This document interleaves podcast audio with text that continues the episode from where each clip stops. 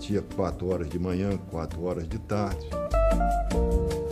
Comecei a sentir que a bola fazia realmente uma curva de dois metros, dois metros e meio.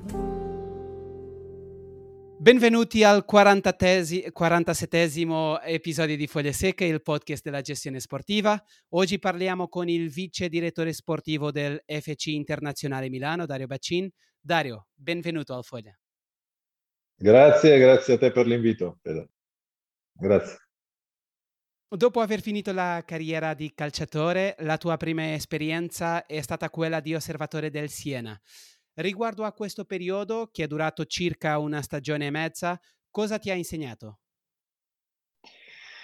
Beh, è stata la prima esperienza, quindi è stata, è stata sicuramente importante, la ricordo con, eh, con grande piacere. Eh, io ho giocato a calcio tanti anni, ho, ho giocato in tante squadre diverse e, e, quindi, diciamo, non avendo avuto un rapporto privilegiato con una squadra in particolare, avendo cambiato quasi ogni anno, eh, avevo bisogno di, diciamo, di farmi conoscere anche agli addetti ai lavori e far capire che comunque avevo smesso di giocare e cercavo una collocazione eh, insomma nel post, nel post carriera, dopo il calcio giocato. E ho trovato questa opportunità a Siena e la ricordo con molto piacere anche perché ho avuto una grande opportunità di girare, di girare l'Europa, di girare tutta l'Italia, a cercare comunque giocatori, a, a seguire dei, dei, ragazzi interessanti che poi abbiamo avuto la possibilità di, di, portare a Siena o comunque ho avuto la possibilità di poi di, di poter acquistare per le esperienze che ho fatto poi in futuro. Quindi quella dello scout sicuramente è una parte molto molto importante mia, del mio percorso professionale che eh, non ho mai abbandonato e continuo a, diciamo, a praticare anche, anche oggi. Hai imparato a vedere il calcio in maniera diversa, in un certo senso, o quando giocavi eri già uno spettatore regolare e quindi facevi naturalmente un po' di scouting a modo tuo? Eh, beh, diciamo che durante la carriera da calciatore ho sempre soprattutto negli ultimi anni ovviamente di carriera, ho sempre sentito una certa vocazione verso, verso il ruolo di, di, dirigente. E quindi diciamo gli ultimi miei anni sono sempre sono stati caratterizzati dall'attenzione eh, verso la ricerca comunque dei, dei, dei particolari, di, ero molto incuriosito e molto interessato dal, dal ruolo di dirigente. E quindi negli ultimi anni mi veniva anche naturale andare a, un pochettino a vedere, a cercare quello che poteva essere, anche solo guardando magari gli avversari, eh, eh, a cercare qualcosa che mi potesse incuriosire. E, e, poi è chiaro che quando è iniziato il lavoro vero e proprio eh, è stato poi indirizzato rispetto alle esigenze del momento, a quello che, a quello che ci serviva rispetto alla categoria, rispetto al budget, quindi poi quello è, diciamo, si è andato a modificare a modificare nel tempo, però è sempre stata una cosa che mi ha, che mi ha incuriosito da sempre. Poiché è finita eh, quella prima esperienza post carriera di calciatore, sì. hai accettato una nuova sfida, quella di diventare il responsabile del settore giovanile del Palermo. Eh, lavorare con giovani di età diverse, dai 9 ai 19 anni, ha preteso da te una sensibilità acuta. Eh, nel primo caso si tratta di riuscire, come dici, a farli capire che si può fare qualcosa di importante, ma che la base deve rimanere sempre il divertimento e la crescita in gruppo. Quale sarebbe l'età giusta allora per cambiare la mentalità di fondo dal divertimento a un lavoro un po' più serio, diciamo? Allora, eh, sì, dopo l'esperienza di Siena, il, diciamo, il gruppo di lavoro che aveva lavorato a Siena eh, si è trasferito eh, in blocco a, a Palermo. Eh, e quindi mi è stata data questa responsabilità molto importante perché Palermo è, è la quinta città in Italia per dimensioni, quindi è una città molto grande, con un settore giovanile importante che in quel momento aveva bisogno di, eh, diciamo, di di essere un po' sistemato e, e di avere una nuova, una nuova energia. Eh, ho trovato un ambiente sicuramente difficile ma molto molto buono. Eh, ho lavorato, come hai detto tu, prendendo in mano i ragazzi da, dai 9-10 anni in cui mi occupavo personalmente di, di fare le selezioni per, per, mettere dentro diciamo, più qualità possibile eh, e mi occupavo fino a, diciamo, a, alla, alla, alla primavera e quindi ho lavorato con tutte le categorie, essendo responsabile di tutto il settore giovanile. Ovviamente eh, quando un ragazzo veniva preso da Palermo veniva preso già eh, con una idea eh, di poter fare eh, un percorso eh, che poteva essere il più professionale possibile. Questo non vuol dire che si andava a escludere il discorso del divertimento che è sempre stato alla base e deve essere sempre alla base del, del gioco dei ragazzi. Eh, è chiaro che fino ai, ai 14 anni eh, si è data la priorità a un discorso di, di divertimento, a un discorso di eh, coinvolgere tutti, fare giocare tutti i ragazzi. Eh, dai 15 anni in poi, con diciamo, l'inizio della età e del campionato nazionale, in cui poi si va a giocare contro i club importanti, professionisti, eh, è chiaro che poi lì c'è una selezione che diventa ancora più, più importante. E quindi eh, fino a 14 anni c'è eh, un tempo per potersi divertire eh, e basta, oltre i 14 anni eh, credo che si ha il dovere di pensare a, a, provare a costruire un giocatore che può essere eh, giusto e pronto poi per la prima squadra. Il progetto del Palermo orientato sui giovani era chiaro, avete fatto esordire circa eh, 10 giocatori tra 2015 e 2017, avendo i giovani cresciuti nel club totalizzato circa 110 presenze in prima squadra.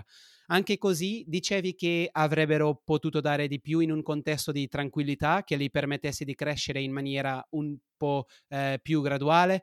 Parleremo un po' più avanti delle infrastrutture, però al di là di quello, eh, a cosa si, eh, ti riferivi? Eh, ehm, a cosa si riferiva la tranquillità di cui parlavi, alla necessità di mettere il lavoro in mostra ai tifosi, tu, di show off, come dicono gli inglesi? Ma eh, guarda, noi abbiamo avuto la, la, possibilità di, diciamo, questo nuovo percorso a Palermo è nato grazie eh, a un regime professionale molto rigido che abbiamo dato, grazie a degli allenatori del settore giovanile che, che abbiamo scelto, eh, che si sono allineati a quella che era la mia filosofia, la, la filosofia che voleva il nostro, il nostro presidente. E, e, abbiamo dato il tempo di, di lavorare senza, senza, grande pressione. Eh, ovviamente abbiamo avuto anche dei risultati eh, importanti. Questi risultati hanno permesso anche all'allenatore della prima squadra di guardare con un occhio più interessato a quello che era la squadra giovanile, la squadra primavera, e grazie a, e grazie a questo abbiamo avuto poi la possibilità di, sì, di far esordire se non, dimentico, se non ricordo male, penso 13 o 14 ragazzi, che per una realtà come Palermo è un numero, è un numero esagerato, un numero enorme, e ha permesso poi che questi ragazzi potessero essere venduti a club importanti e, e a portare delle plusvalenze che, che, sono servite poi al Palermo per, per riuscire a stare a, a, a, buoni livelli e a fare delle buone stagioni ancora in, in Serie A. E quando parlavi di questa tranquillità facevi anche riferimento a, alla fretta eh, eccessiva che c'era di mostrare che si stava eh, con questo progetto di, di mettere tanti, tanti, giovani a giocare? No, no, quello guarda, è... la tranquillità era riferita al fatto che nessuno ci ha mai chiesto niente. Eh, diciamo, eh, nessuno ha mai imposto delle tempistiche per, eh, per formare dei giocatori e darli alla prima squadra. È stato tutto molto naturale. La tranquillità è stata eh, data da il, il vero significato che do alla parola tranquillità è data dall'autonomia che il presidente dava a me e al mio gruppo di lavoro. Quindi ha dato un budget, ha detto questo è il vostro budget, dovete scegliere, lavorare bene e, e, alla fine dell'anno vedremo quali saranno i risultati. E questo è stato per un periodo di cinque anni, quindi abbiamo avuto sempre la tranquillità di lavorare nella massima autonomia, eh, nella possibilità di scegliere, di, di fare cose buone e di, e di, sbagliare, come è normale che sia nel calcio. Ma eh, sì, la tranquillità la riferisco all'autonomia che il Presidente mi ha dato durante il periodo della mia, della mia gestione. Anche se il tuo lavoro come responsabile del settore giovanile stava nel cercare di proporre il maggior numero possibile di giocatori in grado di arrivare nella prima squadra, cercavate naturalmente di abbinare anche con eh, dei buoni risultati, doveroso per chi vi seguiva, come dicevi. Comunque faceva parte del tuo lavoro non permettere mai che i risultati eh, accecassero lo sviluppo dei giovani, no? Ah, esatto. Allora, il primo obiettivo soprattutto nella parte dei ragazzi più, più, più giovani, quindi parlo di quelli di 10, 12, 14 anni, era per noi dare un'opportunità. Palermo è una realtà del sud piuttosto complicata, piuttosto difficile. Eh, riuscire a dare un'opportunità a questi ragazzi che spesso venivano da situazioni familiari difficili, da quartieri popolari molto difficili, eh, già, era, già questo per noi era un grande obiettivo, un grande risultato. Dare a questi ragazzi, alcuni che li abbiamo presi e vivevano davvero in mezzo alla strada, di dargli un'opportunità importante. Eh, pensa che noi avevamo un, eh, un convitto, un, un, centro dove i nostri ragazzi, alcuni anche di Palermo, eh, proprio perché vivevano situazioni familiari difficili, vivevano all'interno del nostro convitto. Quindi eh, dormivano, mangiavano e studiavano all'interno del nostro, del nostro complesso. Eh, quindi questo era già un obiettivo importantissimo. L'obiettivo dei risultati sic- sicuramente è stato una conseguenza di aver messo dentro dei giocatori di qualità e degli allenatori di qualità. Non è mai stato il primo obiettivo il risultato, anche se come ti dicevo prima, dopo i 14 anni, quindi a partire dai 15 anni in poi, il risultato inizia ad essere anche un, un dovere per i ragazzi che, che, si allenano e che lavorano e che devono capire che la società fa degli investimenti molto importanti su di loro e che quindi anche il risultato inizia a essere una componente molto molto importante. Ma nel mio Palermo non è mai stato un obiettivo, un obiettivo primario. Immagino che anche la gestione delle aspettative fosse qualcosa di importante per te, no? Perché dal momento in cui tu prendi un giovane che viveva in mezzo alla strada, eh, è normale anche, immagino che questo giovane eh, si crei una serie di aspettative che poi alla fine eh, di- molto difficil- difficilmente sarebbero anche eh, corrisposte, no? Eh, sì, abbiamo sempre cercato eh, di curare molto sia l'aspetto del campo, quindi l'aspetto della formazione tecnica, ok? Con la formazione fuori dal campo e quindi con un gruppo di, di, di tutor eh, che diciamo seguissero il percorso che i ragazzi facevano in campo. Questo è un tema un po' delicato, è ovvio, quando prendi i ragazzi giovani eh, e li prendi in un club professionista, come può essere Palermo, come può essere l'Inter ora, eh, è chiaro che il ragazzo ha dentro di sé un'aspettativa importante, si immagina già che può essere un giocatore de- della prima squadra no? nel suo futuro. E un problema molto molto importante è anche l'aspettativa che spesso hanno i genitori, le famiglie, che credono eh, che un ragazzino di 12, 14, 15 anni già possa pensare di diventare un professionista. E questo ovviamente noi sappiamo che succede molto molto raramente. Quindi questo è, è, è, un aspetto in cui abbiamo lavorato molto e, e, e crediamo che alla fine i ragazzi eh, non siano rimasti mai delusi, anche quelli che, che non sono arrivati a fare i calciatori professionisti, perché comunque hanno scoperto un percorso di vita, delle regole di vita eh, che gli sono servite e che gli serviranno poi per il loro, per il loro futuro. Quindi alla fine la tua maniera di, di vedere il calcio in un settore giovanile eh, ha molto a che fare anche con questa parte di tutoring, no? N- non basta semplicemente scegliere i migliori e poi... Assolutamente, no.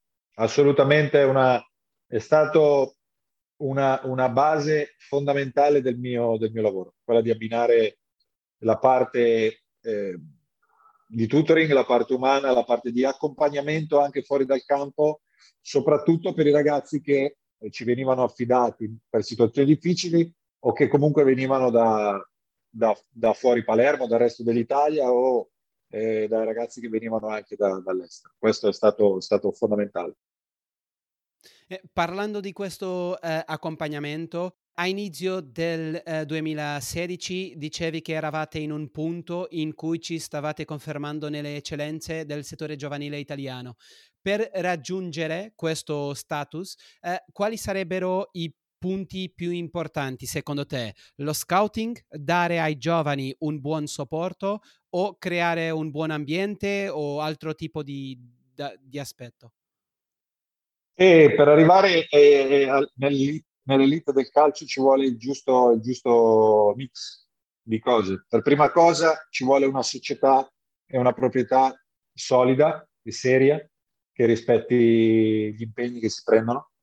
Eh, la società sceglie poi le persone che reputa più idonee e, e, le persone che vengono poi incaricate devono creare la struttura che funziona. La struttura, la struttura che funziona ovviamente deve creare poi un'area scouting eh, che funzioni, che sia funzionale a quello che è la, anche il budget della società. A Palermo eh, avevamo un'area scouting micro, era, era formata da pochissime persone eh, e funzionava molto con le relazioni che noi avevamo con, eh, con il resto dei, dei, dei, dei miei dei, dei, miei colleghi, dei miei collaboratori. Quindi eh, chiaramente la, la, parte scout è la parte importante perché ti permette eh, di, di, andare a, a, prendere sul mercato, il mercato che può essere anche quello della città, perché Palermo per esempio aveva moltissime scuole calcio e quindi anche andare a prendere all'interno delle scuole calcio i migliori giocatori, portare qualità eh, e una volta che della qualità importante bisogna non sbagliare assolutamente eh, i tecnici, perché se tu hai molta qualità ma non hai allenatori che sono preparati o che sbagliano, diventa, si rischia di disperdere il patrimonio. Quindi deve essere il giusto mix di, di, di competenze e, e, di, e di umanità. Ed è ancora un po' più complesso perché quando parliamo dell'allenatore dei giovani non è solo un tema tecnico, nuovamente è anche un tema di accompagnamento e di avere questa sensibilità per la parte mentale, no? Assolutamente, anche su questo veniva fatto un lavoro, un lavoro importante a inizio stagione, agli allenatori veniva ovviamente detto che avevano il massimo della fiducia, potevano lavorare tranquillamente al di là dei, dei, dei risultati che potevano essere più o meno positivi, però l'obiettivo era ovviamente cercare di valorizzare al massimo eh, le risorse che la, squadra, che la squadra aveva. Questo era eh, troppo importante per un club che doveva vendere eh, che doveva proporre giocatori per la prima squadra come il Palermo. Noi parliamo di, dell'allenatore dei, eh, del settore giovanile, di, di, queste squadre, la primavera, eccetera, eh, però da un'altra parte la scelta dell'allenatore anche per la prima squadra sarà molto importante perché, eh, come sappiamo, un allenatore che creda nel settore giovanile darà alla fine la possibilità ai giovani di potersi avvicinare e respirare un po' il profumo della prima squadra, anche eh, solo per allenarsi, come, come dicevi. In altre parole, eh, la scelta dell'allenatore potrà cambiare radicalmente il valore attribuito ai giovani, no? Sì, sì, questo, questo è fuori discussione. Io prendo spesso, ad esempio, eh, Mihailovic, che è l'allenatore oggi al Bologna, un allenatore sicuramente molto bravo e competente, che nel periodo del Milan, quando era allenatore del Milan, decide di buttare in prima squadra eh, un portiere come Donnarumma che all'epoca aveva 16 anni, non ancora 17, con nella rosa della prima squadra eh, giocatori di livello internazionale, di grande esperienza, che giocavano anche con con le, con le, con le proprie nazionali. Eh, e insieme a, insieme a Donnarumma fa esordire anche eh, Calabria, fa esordire Locatelli. Eh, è chiaro che ci vuole un po' di coraggio, ci vuole conoscenza, eh, ci vuole anche la giusta fiducia da, da, parte della società. In quel momento sicuramente Mihailovic si sentiva eh, forte del, della fiducia del, del, club e sicuramente aveva visto in questi ragazzi delle grandi potenzialità e non ci ha pensato due volte a, a farli esordire. Poi ragazzi, chi più chi meno ha risposto con, con soddisfazione e oggi sono i tre giocatori che ho detto, giocano ad altissimi livelli tutti. Quindi è chiaro che il destino di, il percorso di un allenatore eh, influisce moltissimo su quelle che poi sono, che sono poi le scelte e, e, e, e, vanno un po' anche a definire quelli che sono i percorsi poi di, di una carriera di un giocatore alla fine tutto ha un impatto forte nella cultura uh, de, di un club, no? Uh, all'inizio la mentalità della società, no? Perché se tu sbagli qua, poi è difficile che anche se uh, tu abbia delle, degli allenatori molto bravi che sia possibile fare qualcosa, quindi società, poi allenatore prima squadra che alla fine sia uno che ha il coraggio di, di, di, di mettere i giovani no? a giocare e poi eh, quel lavoro base che facevi anche tu nel Palermo che è la base di tutto, no? È un po' eh, tutti questi... Sì, sì. Assolutamente. Tutti questi fasi devono... Assolutamente. Questo è, è, è il mix che io credo sia il più giusto possibile. Poi, ripeto, i giovani devono essere pronti eh, perché non è facile in un campionato come quello italiano prendere un giovane di 18-19 anni, eh, metterlo a giocare subito con la prima squadra e, e, e, sperare che possa avere fin da subito un impatto molto positivo. Questo in Italia è molto complicato, però eh, come gli esempi che ho fatto prima sono stati esempi che poi hanno, hanno, hanno funzionato, non per tutti allo stesso modo, perché Locatelli o Calabria hanno dovuto per esempio fare poi un percorso Locatelli al di fuori del Milan, eh, con periodi anche molto, molto difficili. Eh, Calabria ci ha messo del tempo per, per, arrivare a imporsi nel Milan, però evidentemente Mihailovic in quel periodo ci aveva visto, ci aveva visto giusto. Ovviamente che è più difficile eh, fare esordire giovani in Serie A con la maglia dell'Inter, come dicevi eh, pochi minuti fa, prendendo in considerazione che il club sta al top in Italia e diventa complicato eh, trovare un giovane che esca dal settore giovanile e arrivi direttamente a giocare con la prima squadra. Spesso capita che loro devono fare un percorso fuori dal club per, dopo 3, 4, 5 anni, provare a rientrare più pronti per la prima squadra. Mi hai detto già eh, una volta che state cercando insieme agli organi competenti italiani di trovare una via per aiutare i ragazzi nel passaggio dai giovani alla prima squadra. Quale via potrebbe essere questa? Ma è, è, è un argomento di cui si sta parlando. Eh, all'estero è molto, è molto diffuso il, diciamo, l'uso della seconda squadra in, alcuni, in, alcune nazioni c'è il campionato under 23. Eh, bisogna cercare di capire il giusto mix per poter dare un campionato che sia eh, sicuramente più competitivo di quello del campionato primavera, eh, che possa già abituare i ragazzi a, a, fare uno step in più e quindi essere più abituati a quelle che sono poi le pressioni della prima squadra, ma che li metta anche ecco, in, una, in una condizione tecnica di poter di poter dimostrare le, le, proprie capacità, quindi deve essere un giusto mix.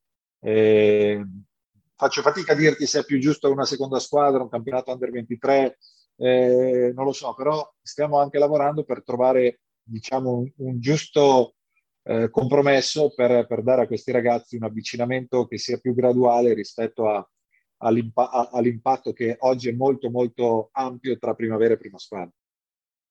E riguardo a questa eh, seconda squadra, eh, sappiamo che eh, c'è stata questa possibilità data ai vari club, anche se ad oggi solo la Juve ha intrapreso questo percorso. Eh, sei abbastanza convinto, avevamo anche parlato già su questo l'altro giorno, che queste squadre potrebbero essere il percorso giusto eh, per dare più tempo ai giovani di crescere all'interno del club e arrivare più pronti e che nel giro di poco tempo può essere anche eh, una delle strade giuste anche per altri club. Eh, potremmo dire che eh, a breve termine vedremo anche una seconda squadra dell'Inter? Guarda, questo non, non, lo, non lo, so dire con, con, con certezza. Eh, abbiamo anche noi pensato a questa ipotesi. Nel momento in cui c'era da, da prendere una decisione definitiva, erano ancora eh, troppe le, le, criticità per fare questo tipo di, di scelta eh, e quindi si è deciso in quel momento di non, eh, di non procedere.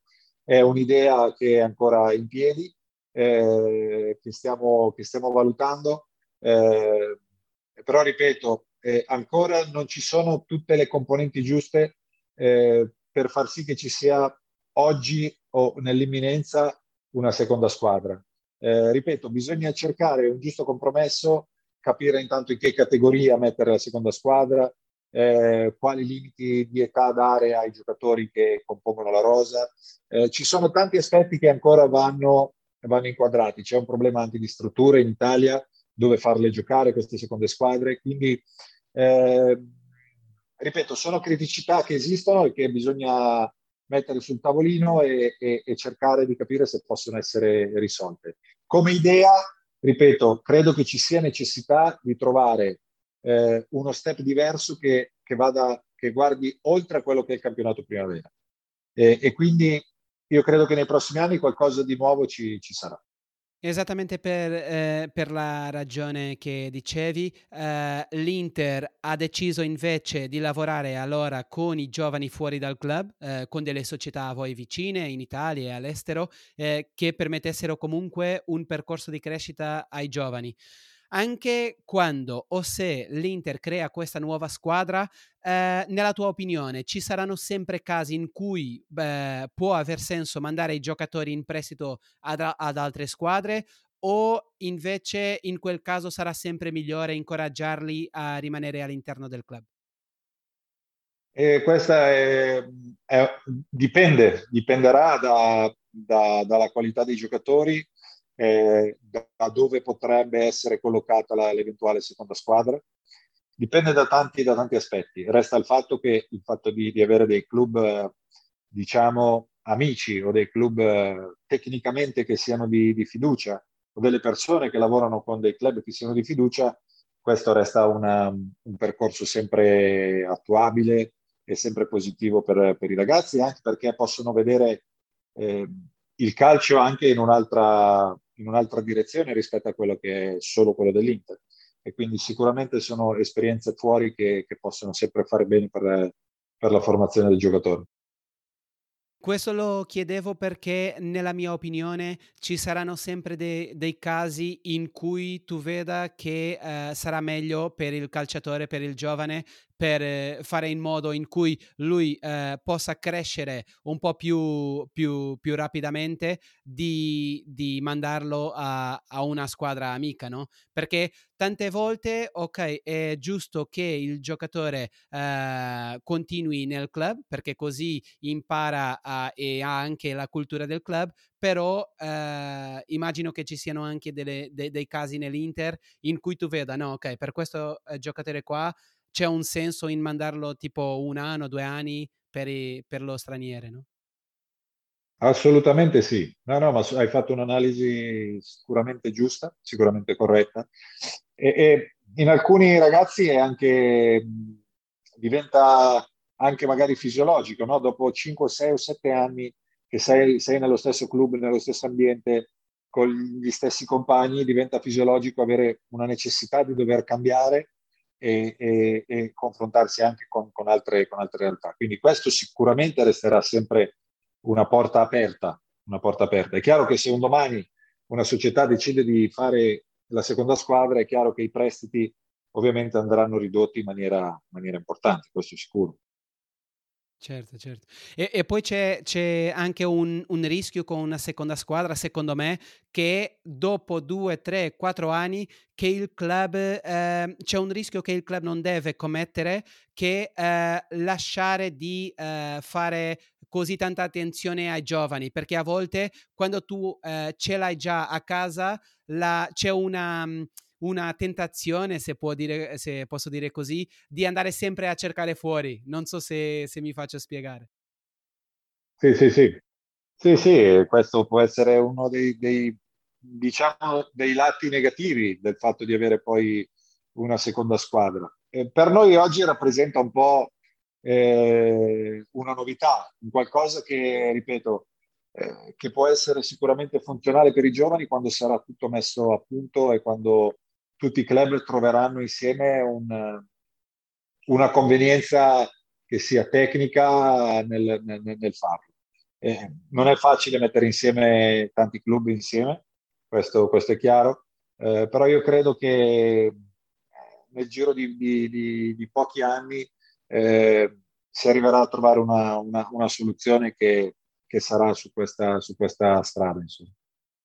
E poi quando parliamo di squadre amiche eh, di, eh, eh, all'estero, ad esempio, eh, voi avete riscontrato che ci sono dei campionati in cui c'è una presenza molto più alta di calciatori giovani che giocano negli undici iniziali che nell'italiano, ad esempio il campionato portoghese o quel, quello olandese. Eh, perciò fai sempre eh, durante l'anno 8-10 viaggi a conoscere i club che fanno giocare questi giovani, cercando di creare con questi club un rapporto che sia di sinergia e di fiducia reciproche, eh, il che eh, alla fine vi ha eh, portato ad aprire dei canali importanti e delle partnership che stanno dando dei buoni risultati. Non c'è un segreto o una strategia precisa, eh, però il fatto di girare e conoscere nuovi club e nuove persone sicuramente vi apre poi la possibilità di avere un'apertura di mercato eh, molto importante, come giustamente dici te, no? Sì, questo è, è, è un altro lato, diciamo, del, del, del, mio lavoro, del nostro lavoro. Eh, è chiaro che facciamo anche degli studi nelle analisi eh, sull'età media anche che, che, i vari campionati possono offrire. Come hai detto tu, certamente il Portogallo, come può essere l'Olanda, come può essere il Belgio, Svizzera. come può essere anche la Francia negli ultimi anni, eh, danno, eh, danno la possibilità ai giovani di, di, di, poter giocare nelle prime squadre con largo anticipo rispetto a quello che è la nostra mentalità italiana. E quindi è normale oggi andare in Olanda, andare in Belgio in Portogallo e trovare nelle prime squadre giocatori del 2002, del 2003, del 2001 che giocano già da uno o due anni senza, senza problemi. In Italia eh, delle, questi casi sono delle eccezioni. Quando gioca un giovane eh, con continuità sono tutti a dire oh c'è un giovane che sta giocando, è quasi una sorpresa.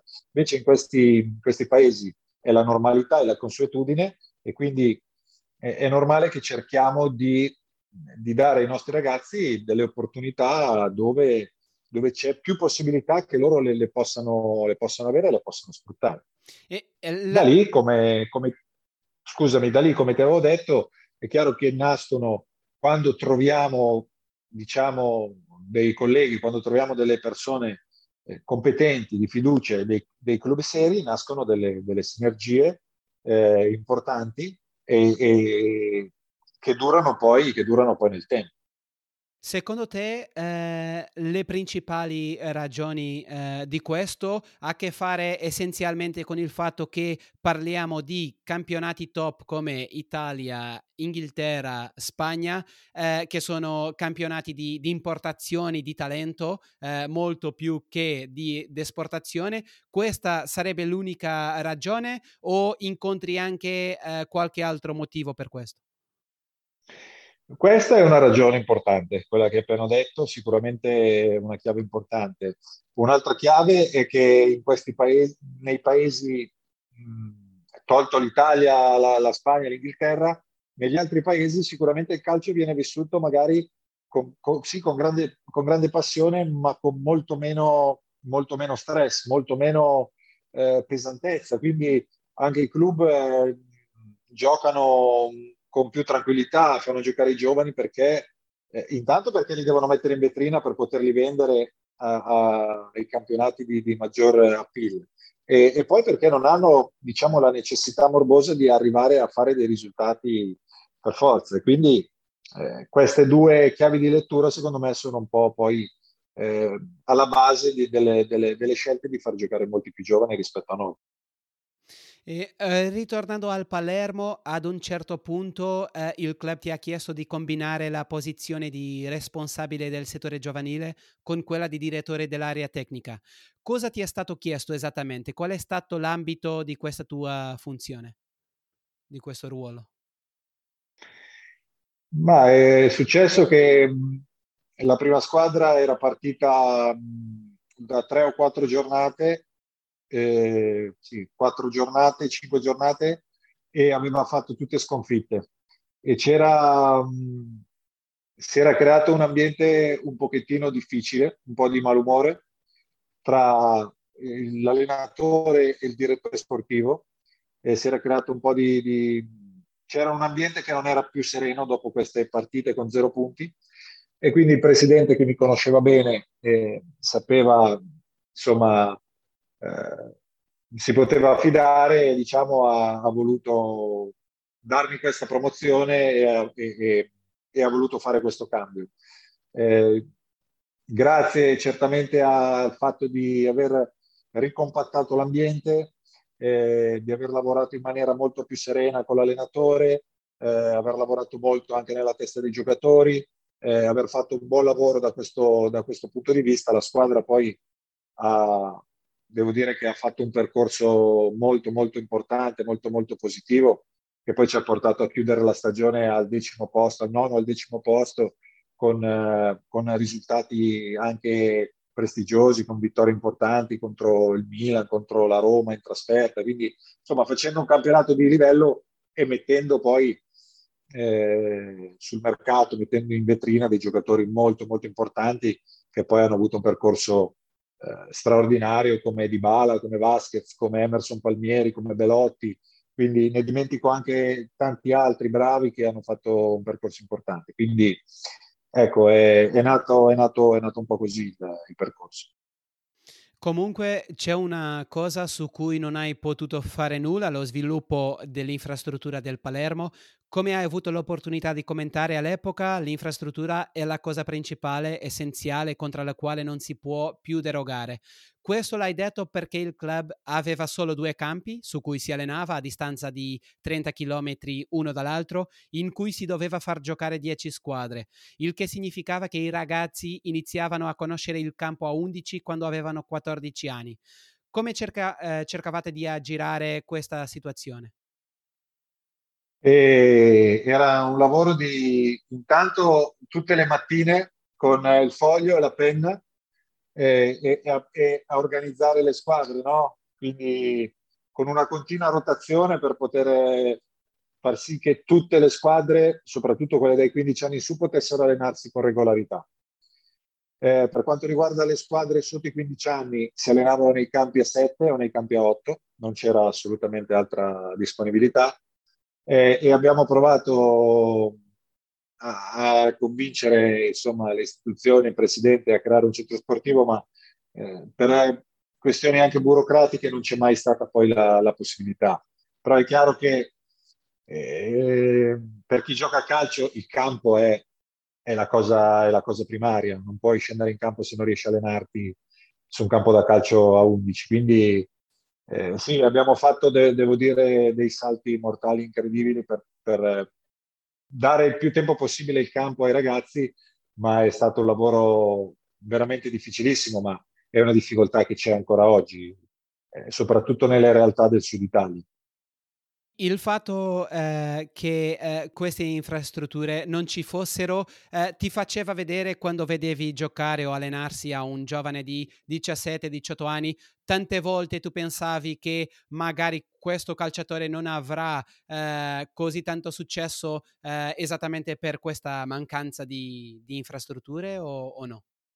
No, guarda, io questo non l'ho mai pensato perché comunque non è giusto dare alibi eh, o, o, o, pensare che ci possano essere degli alibi poi nella formazione di un giocatore. È chiaro però che eh, un conto è avere le dimensioni del campo quando inizia a fare i campionati che hai 12 anni, è un conto se ritardi questo, di, questo passaggio di 2-3 anni e soprattutto noi avendo eh, un campo solo praticamente per, quattro squadre, per tre squadre, si dovevano dividere, a volte si dovevano allenare in metà campo, eh, o un'ora a metà campo, un'ora a campo intero, quindi insomma era obiettivamente molto complicato, però è una cosa che non abbiamo mai preso come, come albi, questo assolutamente.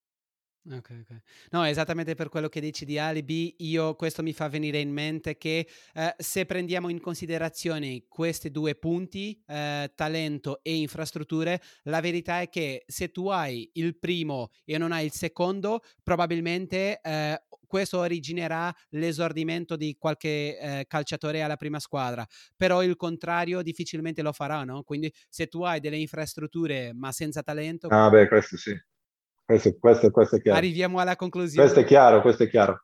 Eh, sempre la, la, la, qualità al primo posto, però è chiaro che quando hai della qualità e fai degli investimenti devi mettere a disposizione dei ragazzi anche le strutture che siano idonee a farli, a farli crescere. Cioè, è impensabile oggi eh, i club primari, infatti, sono tutti dotati di centri sportivi comunque importanti ecco, e funzionali. Sì, sì, sì. No, e cu- questa verità di La Palisse, di questa verità assoluta, si vede anche eh, bene in Sud America e, e, tante volte anche in Africa, no? Quindi paesi e culture dove arrivano tanti calciatori di, di valore senza condizioni, no? È vero, è vero. Sì. E, e chi, chi, fa i lavori da dirigente che hai fatto già, secondo te non può mai essere soddisfatto al 100% perché eh, ci sarà sempre molto di più da fare e in maniera migliore. Lo stesso varrà per tutti i ruoli nel calcio che hanno a che fare con il miglioramento di una rosa, no? Eh, sì, nel lavoro, per quanto ti poni degli obiettivi, per quanto sei in grado di raggiungerli, per quanto grande sia l'impegno, eh, per una diciamo, un ramo come quello che quello sportivo. Eh, io parlo per me e quindi parlo del calcio in maniera particolare. Eh, è, è, un ambito in cui eh, c'è sempre da migliorare ogni giorno. Eh, ogni giorno c'è da imparare da, dal dirigente più, più, grande di te, da, dal giocatore più esperto, dal ragazzino che magari con un comportamento ti fa venire un'idea. Eh, questo è un settore per cui il miglioramento è all'ordine del giorno, quindi non si può mai essere soddisfatti di quello che si fa. Anche perché è un, è un settore in cui, uh, anche se tu, uh, tu, vinci la Champions uh, l'altro ieri, oggi, ok, è storia, no? Quindi devi vincere nuovamente la prossima partita. Questa è la grande fortuna eh, e la grande sfortuna per chi fa questo lavoro. Esatto. Eh, però siamo in tantissimi eh, che abbiamo, ci siamo preparati, abbiamo studiato e, e abbiamo avuto l'opportunità di lavorare, quindi è giusto anche che ci siano dei meriti per chi lavora, per chi fa bene e, e per chi sbaglia e chi fa male, è giusto che venga sostituito. Per questo eh, oggi sei campione e poi perdi quattro partite e magari eh, pensano a, alla tua sostituzione. Questa è la logica de, de, del calcio. Ti ha addolorato in qualche modo non aver avuto l'opportunità di diventare direttore sportivo del Palermo, dove sei uscito dopo cinque stagioni, prendendo in considerazione che avevi già una grande conoscenza del club e del suo settore giovanile, eh, il che potrebbe essere anche una grande risorsa per il club stesso? Ma guarda, io ho scelto, ho scelto io di cambiare dopo cinque anni. Eh, perché era arrivato il momento era arrivato il momento giusto per me di fare un salto, eh, un salto di, di, di, qualità e di andare a confrontarmi con eh, un club eh, più strutturato, un club di, di elite. Eh, ne sentivo proprio la necessità dopo cinque anni eh, di un lavoro fatto in una determinata maniera e anche perché sentivo che in quel momento il Palermo stava prendendo una strada a livello di strategie che non era più quello che, che era in linea con il mio pensiero. E quindi è stata una scelta assolutamente mia. Anzi, il presidente devo riconoscere che ha, ha fatto di tutto per farmi rimanere, eh, però eh, avevo preso una decisione. E ovviamente a livello umano mi è dispiaciuto perché ho lasciato eh, tantissimi ricordi bellissimi, tantissimi amici, un rapporto umano straordinario che ancora eh, vivo e ancora attuale, però era arrivato un momento professionale di, di provare a fare il salto di qualità. Per quello che mi ricordo e sono andato anche a controllare, eh, c'è stato proprio un periodo in cui eh, sei stato proprio a punto di diventare DS, no? Si diceva alla fine della stagione 14-15 che era solo una questione di tempo, però alla fine sei sempre rimasto, in teoria almeno, come direttore tecnico. Sì, sì, ma la realtà è che io a Palermo eh, avevo una figura, come posso dire, polifunzionale, cioè ero, ero, una persona di fiducia del presidente e quindi ho sempre avuto vari, vari compiti, anche se poi in organigramma ho sempre mantenuto magari un ruolo specifico, però ho, ho fatto il direttore sportivo anche della prima squadra in, quella, in quell'anno che hai ricordato tu, 14-15, che è quello che abbiamo ricordato anche prima eh, e poi per una scelta mia sono tornato a lavorare con i giovani perché, eh, perché era quello che, che, mi piaceva fare, che mi divertiva di più e che era più utile a, ai fini del, del, del bene del club. E quindi, però io non ho nessun rimpianto e tutto quello che ho fatto a Palermo l'ho fatto con grande entusiasmo e, e sono sempre stato molto contento. Parlando nuovamente del mondo Inter, nell'estate del 2017 Piero Ausilio ti ha invitato a far parte del progetto del club, lasciandoti il compito di gestire le trattative per le categorie inferiori e il coordinamento di tre osservatori eh, alla ricerca di talenti fra i 18 e i 20 anni. Sbaglio se dico che il tuo lavoro è adesso un pochino diverso perché so che ora include anche la fissazione di un obiettivo di vendita annuale, di raggiungere un determinato valore con i calciatori che sono in prestito, ad esempio, no? È un po'... Sì, diciamo che eh, inizialmente sì, sono arrivato con queste mansioni principalmente che mantengo tuttora. È chiaro che in cinque anni di lavoro eh, si, si sviluppa no? il percorso, si sviluppano le, eh, gli impegni, cambia il modo di, di, fare calcio, cambia il mercato, cambia il periodo storico e economico-finanziario di un club e quindi bisogna essere pronti a sapersi adattare a quelle che sono le necessità del, del momento. Quindi sì, sono cambiate, sono cambiate le mansioni, è cresciuto il rapporto eh, di fiducia con eh, la direzione sportiva, con, con, gli amministratori delegati, con la proprietà e quindi devo dire che oggi abbiamo una struttura societaria, secondo me, di, di prim'ordine e abbiamo un gruppo di lavoro che lavora con fiducia, con entusiasmo, eh, ci troviamo bene reciprocamente e, e quindi stiamo, avanti, stiamo portando avanti un percorso che è iniziato con me nel 2017 e che sta continuando a svilupparsi in una, in una certa maniera.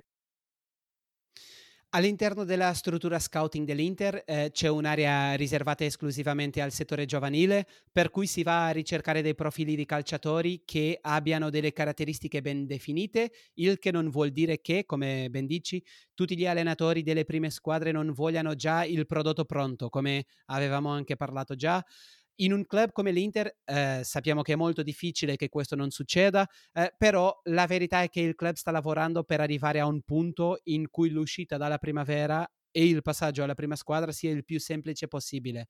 In questo senso, che tipo di azioni svolgete?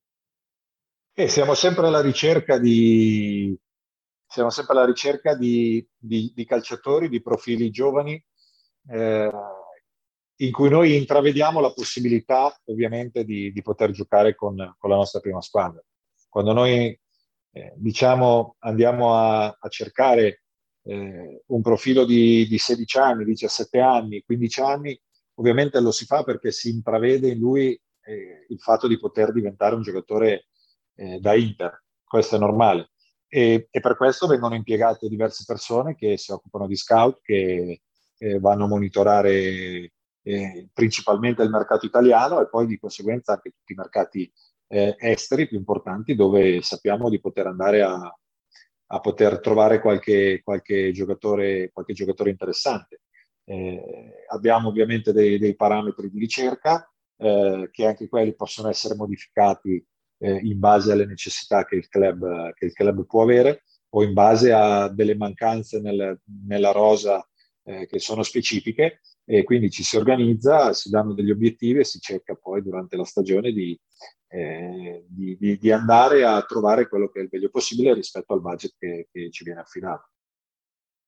E in effetti facendo un piccolo shift eh, dal, eh, dallo scouting alle trattative, eh, hai vissuto già tante trattative da quando lavori come dirigente. In una di queste specifica, eh, con il Palermo che non è andata a buon fine, hai commentato che un conto è trovarsi di fronte a un professionista che dice non voglio proseguire eh, il rapporto ma sono a disposizione al 100%, in cui comunque c'è una trattativa che va avanti perché c'è una distanza sui numeri. E un conto diverso è dire non voglio firmare eh, per la società perché voglio fare un'esperienza diversa. Hai mai vissuto delle situazioni in cui anche se il calciatore aveva già deciso al 100% di andarsene, ha cambiato idea dovuto principalmente al tuo intervento? Ah, eh, sì, è successo, mi è successo soprattutto con i ragazzi giovani ehm, magari giocatori che avevo anche contribuito a, a, ad acquistare, che quindi sapevano che comunque ehm, ci avevo messo del mio nel farli, nel, nel, nel farli acquisire, quindi potevano avere un, un grado e un livello di fiducia sicuramente importante. Quindi sì, qualche volta è capitato, eh, però al di là di questo o, o viviamo in un... Eh, il calcio moderno è questo, calcio moderno è fatto di trattative continue, eh, di gente che cambia idea, eh, di gente che è convinta fino ad oggi di rimanere e poi domani si sveglia e cambia idea e vuole cambiare. Eh, questo per noi è diventato, è diventato una normalità, eh, per cui è anche importante, parlo soprattutto con i giovani, quando si vanno a prendere, eh, mettere in un posto primario, insieme alla qualità tecnica, mettere insieme anche una, una buona solidità mentale e una buona eh, solidità morale, eh, perché quando hai ragazzi solidi, forti, eh, con una famiglia importante alle spalle, è chiaro che eh, è, è, più semplice poi tutta la gestione e si va incontro a, a poche, poche sorprese. Però, ripeto, oggi nel calcio moderno le trattative sono all'ordine del giorno, quindi non si può eh, rimanere sorpresi di nulla. Di nulla. Tutto, tutto può cambiare da, da, un secondo all'altro, no? Sì. Um, ovviamente che ogni caso ha le sue stesse particolarità, però parlando in generale eh, riguardo a queste trattative, che tipo di argomenti ehm, di solito usi oppure che tipo di aree di argomenti diciamo usi eh, per convincere i calciatori a cambiare idea? È qualcosa più, di più personale più professionistica? Tu cerchi a personalizzare eh, riguardo ogni caso? Sì chiaro va personalizzato ogni caso. Eh, credo che ogni dirigente che vuole fare bene il proprio lavoro ha il dovere di, di conoscere, di dover conoscere i propri giocatori, i propri ragazzi, conoscere eh, ovviamente il lato sportivo, ma conoscere anche il lato umano, eh, capirne le, le necessità.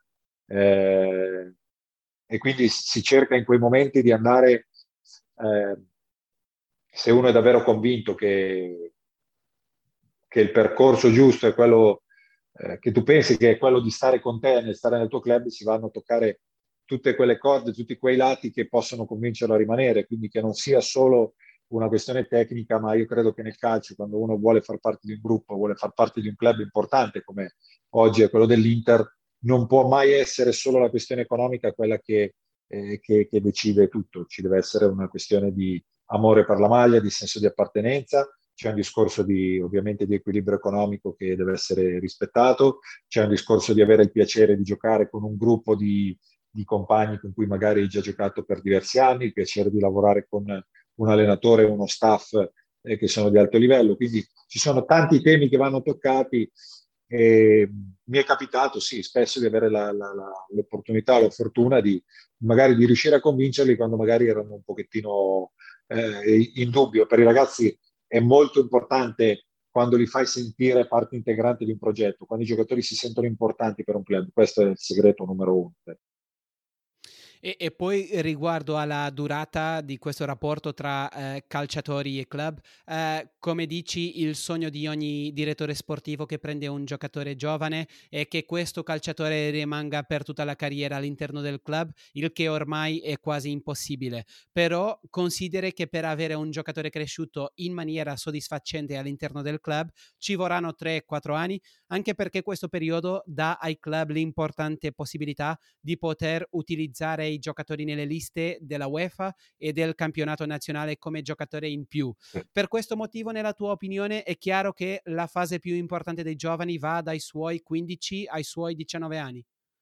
Sì, è la fase cruciale dove tu riesci ad incidere in maniera decisiva per la, per la sua formazione, riesci a capire veramente quello che un prospetto può, se, se, può diventare o meno poi un giocatore un giocatore d'elite o meno. E quella è la fase, la fase importante, la fase ormonale, la fase di crescita, la fase di, di formazione anche mentale di un giocatore, non solo tecnica, e quindi eh, dove si può veramente studiare eh, nel dettaglio il ragazzo che hai davanti e capirne eh, veramente fino in fondo quello che lui, è, che lui ha, sia da un punto di vista tecnico che da un punto di vista mentale qualche minuto parlavamo eh, della tua eh, esperienza come anche come DS del Palermo e eh, questo mi ricorda che l'anno scorso eh, il tuo nome era tra quelli considerati per sostituire Daniele Faggiano come direttore sportivo del Parma Calcio. In questo caso specifico cosa ha fallito? No, in questo caso devo dire che ho avuto qualche opportunità, mi è capitata fortunatamente in questi anni eh, non ha fallito nulla, nel senso che c'è stata questa opportunità e poi eh, io avevo eh, un contratto in essere con l'Inter eh, che avevo anche rinnovato poco tempo prima di questa opportunità e quindi è stato, è stato per me una scelta naturale. Eh, stavo bene all'Inter, sto bene all'Inter, eh,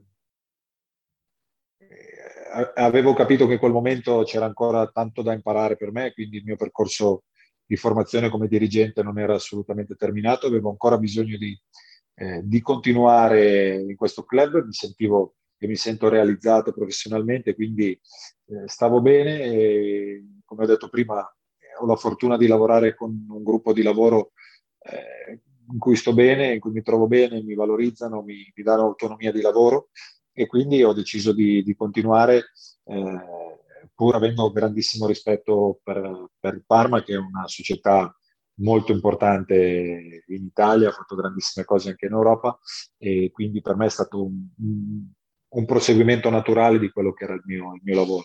Quali punti consideri eh, indispensabili per poter accettare questo tipo di sfida oggi? Per poter cambiare, dici? Eh, sì, per poter eh, accettare i, i, questi club, hai detto che hai avuto varie possibilità, no? Eh... Sì, sì, sì. Ma guarda, io credo che eh, non c'è una cosa particolare. Io credo per fare, io per poter fare bene il mio lavoro ho bisogno di fiducia, ho bisogno di, di autonomia e ho bisogno di, eh, di poter condividere con un gruppo dirigente, con un, con un team, uno staff, tutte le mie, le mie idee eh, perché uno da solo, mh, nel calcio moderno non si può più lavorare da soli, bisogna lavorare d'equipe per quello che penso io. E quindi se un domani ci, ci potrà essere un'opportunità con un club che eh, ha tutte queste caratteristiche e vede in me queste opportunità, ci siederemo a tavolino e vedremo. Ho sempre avuto massima disponibilità dall'Inter eh, e dai miei, diciamo, dai miei superiori di poter eh, valutare con serenità le opportunità che mi sono arrivate e mi hanno sempre dato insomma, carta bianca nella gestione di, di, di queste. Quindi eh, in futuro eh, è probabile che ci sarà, ci sarà un'opportunità in cui io eh, prenderò diciamo, la mia strada da solo e tornerò a fare il direttore sportivo da solo. Eh, non so quando sarà, in questo momento sono gratificato al 100% di quello che faccio e lavoro in uno dei dei, dei club più, più, più, grandi al mondo, più importanti al mondo e quindi io in questo momento sono, sono felice così. In futuro poi vedremo. Su questo consideri il diploma per direttore sportivo conseguito da te alla fine del 2010, eh, 2010 eh, un'abilitazione fondamentale per chi voglia eh, fare questo tipo di mestiere, un attestato qualora dovesse superarlo perché è un corso difficile. In che tipo di aree pensi che questo corso organizzato dalla Federazione Italiana ti abbia aiutato? Beh, intanto è un corso obbligatorio per chi vuole fare questo, questo, questo lavoro è, è un corso che mi ha permesso di, di incontrare eh, tante persone, tanti addetti ai lavori, tanti professionisti eh, molto molto preparati, molto molto competenti, eh, quindi mi ha dato una possibilità relazionale molto molto molto ampia con dei rapporti che ovviamente sono attuali ancora oggi, si sono, si sono sviluppati, sono migliorati. E, e soprattutto di la possibilità di andare ad analizzare alcune aree che quando inizi a fare questo lavoro eh, conosci solo perché eh, le conosci perché le hai lette o perché le hai sentite, eh, però insomma ci sono le aree dei regolamenti, ci sono le aree de, de, della finanza, eh, l'area del marketing, l'area del, de, della comunicazione. Insomma, ci sono tante aree che fanno parte eh, di un club che non sono magari quella, quella, mia diretta oggi. Io non mi occupo di marketing, non mi occupo di comunicazione, eh, ma è sempre, bene, è sempre bene e sempre meglio conoscere. Quindi sicuramente mi hanno dato l'opportunità di conoscere tanti temi e tanti aspetti che principalmente che prima non conoscevo. Quindi sicuramente è stato, è stato un corso importante che mi ha aperto a una visione globale del club, del club che prima non avevo. Al di là dei regolamenti, eh, eh, si parla anche in questo corso di eh, tra- tecniche di, eh, per fare le trattative, eccetera, o non è così specifico? No, eh, anche in questo si parla ovviamente con degli psicologi, si parla eh, con, eh, anche attraverso esperienze con direttori, con direttori sportivi che lavorano già da tanti anni, che quindi hanno, hanno portato le loro esperienze e quindi ci hanno permesso di rubare loro qualche, qualche segreto. Eh, quindi sì, diciamo che anche quegli aspetti sono stati un po', un po toccati, poi insomma quello, delle, quello della trattativa è un po' è un aspetto molto, molto privato, molto particolare che, che, poi ognuno decide di sviluppare come, come, meglio, come meglio crede. Okay. Poi magari si parla anche del tema della gestione della rosa, eccetera, no? Sì, sì, anche, certo, certo. Sì, sì, ma è, ripeto, è un, è un corso globale che ha portato, che ha portato molte idee eh, e poi ognuno, ogni partecipante, diciamo, ha fatto tesoro di quello che più gli interessava o quello che più, che più, più gli serviva. Chiaramente quello della gestione della rosa, oggi nei club importanti come quello che può essere l'Inter, è, un aspetto, è un aspetto primario ti descrivi eh, come una persona che ama parlare poco mentre provi a lavorare il più possibile. Quali considereresti eh, che potrebbero essere i punti forti e meno forti di questo tuo profilo quando fai un'auto, un'autoanalisi? Critica. Diciamo? Una, una, critica. Eh, ma guarda, dei, dei, dei, dei pregi che probabilmente avrò perché se alla fine lavoro ininterrottamente da ormai da, da 12 anni, eh, evidentemente qualche, qualche, cosa di buono l'avrò anche imparato, l'avrò fatto, è giusto che probabilmente lo dicano gli altri, però insomma da questo punto di vista mi riconosco una grandissima passione, eh, è un lavoro di cui io mi sono innamorato presto e, e, e ho ancora eh, a distanza di, di 12 anni da, dal primo giorno in cui ho iniziato a lavorare, eh, lavoro oggi con lo stesso identico entusiasmo che avevo 12 anni fa. Quindi entusiasmo, passione, eh, serietà e rispetto eh, credo che siano i punti di forza del mio lavoro e della mia, della mia figura. Eh, poi mi auguro che ci sia anche un lato di competenza e che ci sia un lato di creatività, un lato di, di qualcosa che sicuramente eh, credo che possa aiutarmi e servirmi nel, nel, nel lavoro. Eh, lati negativi sicuramente ce ne sono, eh, il fatto di avere molta, molta passione ti porta a non, a non staccare mai eh, e questo sicuramente eh, ti porta a togliere magari ai figli, alla famiglia, ti porta a essere sempre con la testa al lavoro, a non goderti magari quello che poi la vita oltre il calcio ti, ti dà e che è giusto anche che, che le persone possano anche, siamo, siamo giovani, alla fine ci sono anche tante cose oltre il calcio che è giusto godersi e magari a me capita, questo capita un po' poco, e mi arrabbio molto spesso, anche nelle trattative eh, certe volte mi rendo conto che, che, me la prendo molto anche sul personale, quando invece poi giustamente chi sta di fronte a te fa una trattativa eh, agisce non solo per una questione personale, ma agisce anche nell'interesse di una società o di un'altra persona. E quindi ecco, a volte me ne faccio troppo una questione personale con, con chi mi, magari mi sta davanti, invece queste sono cose che magari ancora bisogna imparare un po' a gestire, però questo fa anche parte un po' del, del carattere. Ma e su questo di staccarsi, eh, tu pensi che con il tempo stai eh, riuscendo in qualche modo di eh, gestire meglio questo equilibrio? Pensi che eh, eh, questa gestione è anche molto importante per fare il tuo lavoro in maniera ancora più, eh, ancora migliore? O credi che è difficile che continui ad avere tante difficoltà su questo? No, credo che con il tempo sto un po' imparando anche a prendermi un, pochettino di, rispetto a prima che era zero, oggi riesco a, diciamo, a, a ritagliarmi qualche piccolo spazio da, da poter gestirmi in maniera un po' più, un po più tranquilla. E, e, ed è normale perché se non riesci a staccare rischi di accumulare troppa tensione e di arrivare poi magari nei momenti più importanti della stagione in cui non hai una lucidità totale da, da, da poter affrontare serenamente le cose. Invece quando riesci a, a, a, staccare, questo vuol dire anche solo magari due giorni o tre giorni, come è capitato in questa settimana con la, la pausa delle, delle nazionali, per cui la squadra ha preso tre giorni di vacanze e quindi sei riuscito a, a essere un po' più tranquilli, no? E questo poi con una struttura importante come la nostra riusciamo a, a dividerci bene anche i compiti, quindi stiamo imparando negli ultimi due anni a, ecco, a, a prenderci un pochettino, più, un pochettino più di tempo, ovviamente compatibilmente con quelli che sono gli impegni, perché ormai si gioca ogni tre giorni. Eh, il campionato e gli impegni internazionali della Champions sono fittissimi, quindi per quello che si può si cerca anche di ritagliarsi dei piccoli spazi. A titolo di riassunto, secondo te, quali sarebbero le competenze più importanti per chi voglia diventare un direttore sportivo?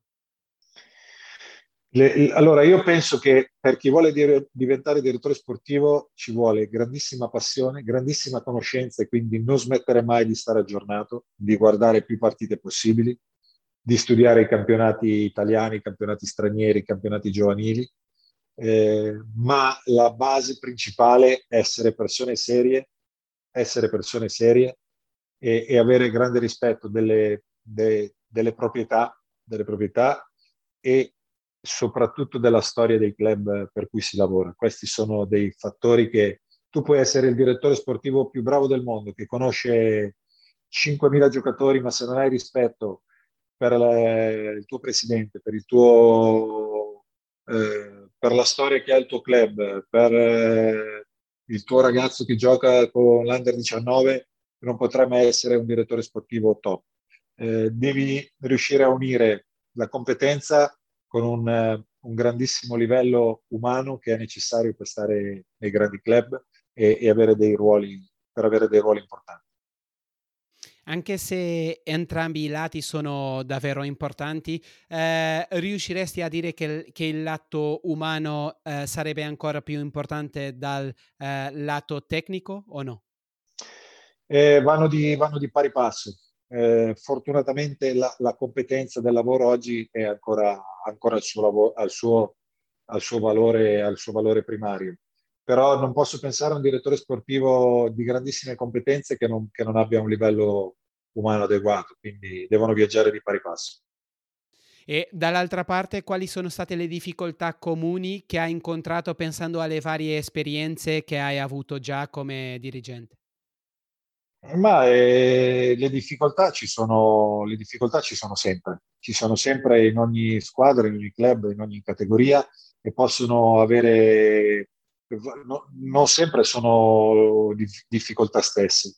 Dicevamo prima a Palermo, per esempio, c'erano tante difficoltà con le infrastrutture, con un presidente eh, molto focoso, vulcanico, che, che era molto presente. Eh, All'Inter sicuramente ci sono difficoltà che sono diverse da, da, da, quelle, ma sono comunque delle difficoltà da affrontare e da gestire. Quindi ogni club ha le sue criticità e la capacità di un buon gruppo di, di lavoro di, dirigenziale è quello di riuscire a risolverle nel miglior modo possibile, cercando ovviamente sempre di mantenere alto quello che poi è il livello della, della, della, della qualità della squadra e dei risultati del campo. Questa Ma troveresti qualche punto in comune, eh, qualcosa che tu ri- eh, riesca a pensare, ok, queste difficoltà la trovo a Palermo, a Milano, dove sia?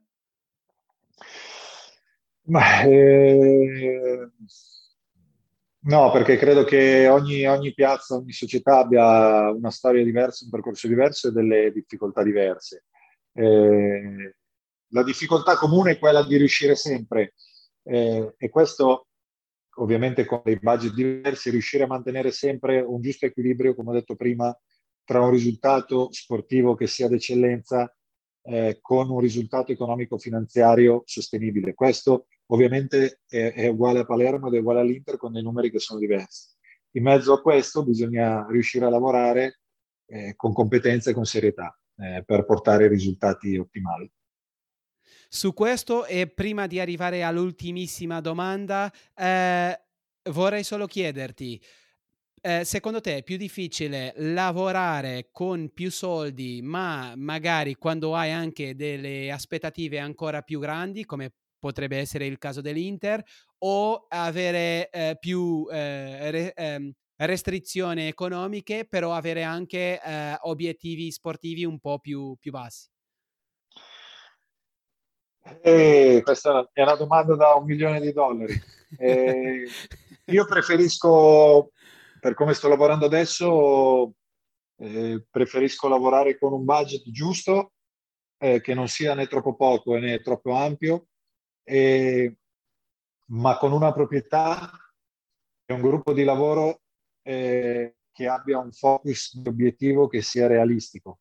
Questa è la, diciamo, è la questione più importante. Quando tu hai eh, un budget magari extra large, è chiaro che l'obiettivo deve essere extra large, questo è normale. Quando tu hai un budget normale devi avere la capacità di individuare con precisione qual è il tuo focus e qual è il tuo obiettivo. Quindi io ho lavorato in, con dei budget eh, solitamente risicati, eh, all'Inter abbiamo lavorato in alcuni periodi anche con eh, eh, con dei budget sicuramente migliori rispetto a quelli che, che c'erano a Palermo, ma le difficoltà ci sono sempre state comunque, perché poi, come hai detto tu giustamente, quando cresce il budget crescono le aspettative del, degli obiettivi, quindi eh, a me piace lavorare dove ci sono gli obiettivi chiari e all'Inter gli obiettivi sono chiari, al Palermo gli obiettivi erano chiari, quindi eh, questa è la, cosa, è la cosa principale. E finalmente ti chiederei di fare un suggerimento, eh, libro, film, documentario, serie sul calcio, sulla gestione sportiva in generale. Eh, c'è qualcosa che eh, riusciresti a suggerire a chi ci vede o ascolta? Guarda, io, a, me, a me piace molto leggere e, e, ho cercato di leggere quanto più possibile, eh, soprattutto di sport, eh, perché mi è sempre interessata la storia di allenatori, di calciatori, eh, di dirigenti di alto profilo. Credo che eh, in tutte le cose che io ho letto ho sempre trovato qualche spunto interessante, anche da figure eh, che magari inizialmente potevano sembrare negative. Quindi io credo, il mio consiglio è intanto leggere il più possibile e avere questa grande voglia di conoscere, perché a volte da, anche dalle persone che pensi che ti possano dare meno o che pensi che es- possano essere solo negative, si può trovare sempre qualcosa di buono.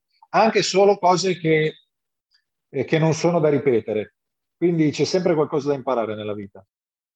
E tu parlavi adesso di storie di allenatori e parlando della tua storia, eh, eh, se riesci a, da lont- a vedere da lontano eh, il tuo entusiasmo per questo, tutti questi ruoli di, di, di dirigente, tu eh, in questi ruoli trova- hai trovato eh, una passione simile a quella come calciatore o un ex calciatore non troverà mai eh, una, una, un ruolo così vicino?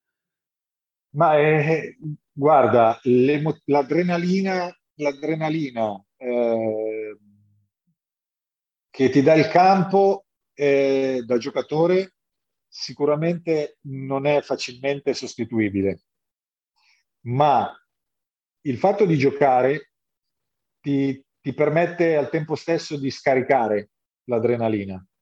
Il fatto invece di viverlo da, da dirigente coinvolto nei risultati eh, ti garantisco che ti dà lo, lo, stesso tipo di adrenalina, perché io quando vedo giocare le mie squadre ho lo stesso tipo di adrenalina, ma la sofferenza è molto molto maggiore perché non riesci a scaricare, quindi ti porti questa tensione fino al fischio finale e, e sai che purtroppo quando stanno giocando gli altri non dipende, nulla dipende da te, esatto. quindi questa è la grande differenza che c'è. Però a livello di adrenalina io ti posso garantire che, che non sento nessuna differenza durante la partita. È chiaro che nell'avvicina- nell'avvicinamento alla partita, quando ero da giocatore, eh, ero, ero, molto più, ero molto più teso, adesso riesco a gestirla in maniera migliore ma sarà perché sono invecchiato. il, fatto che tu è non, normale. il fatto che tu non possa tirare alla porta eh, quando sono i 90 minuti e la squadra sta perdendo è, eh. Non ti permette di, di rilassare un sì, po'. Sì, ma si, guarda, principalmente si soffre quando la squadra sta vincendo, perché hai sempre paura che ti raggiungano. Quando stai perdendo, fortunatamente all'Inter succede poco, ma quando stai perdendo c'è più la delusione, c'è più la rabbia, no? Quindi eh, questo però è, è, il lato, è il lato imprescindibile del nostro lavoro. Se non fosse così non potrei fare questo lavoro. Dario, un'altra volta, eh, grazie mille per la tua presenza qui in, eh, nel Foglia. Grazie a te Pedro per avermi ascoltato e per avermi, per avermi invitato. Grazie mille. E a tutti, Un abbraccio. A tutti quelli che ci vedono o ci ascoltano, eh, potreste eh, seguire il Foglie Secca nei social eh, e eh, seguire le conversazioni sulla gestione sportiva. Un abbraccio a tutti.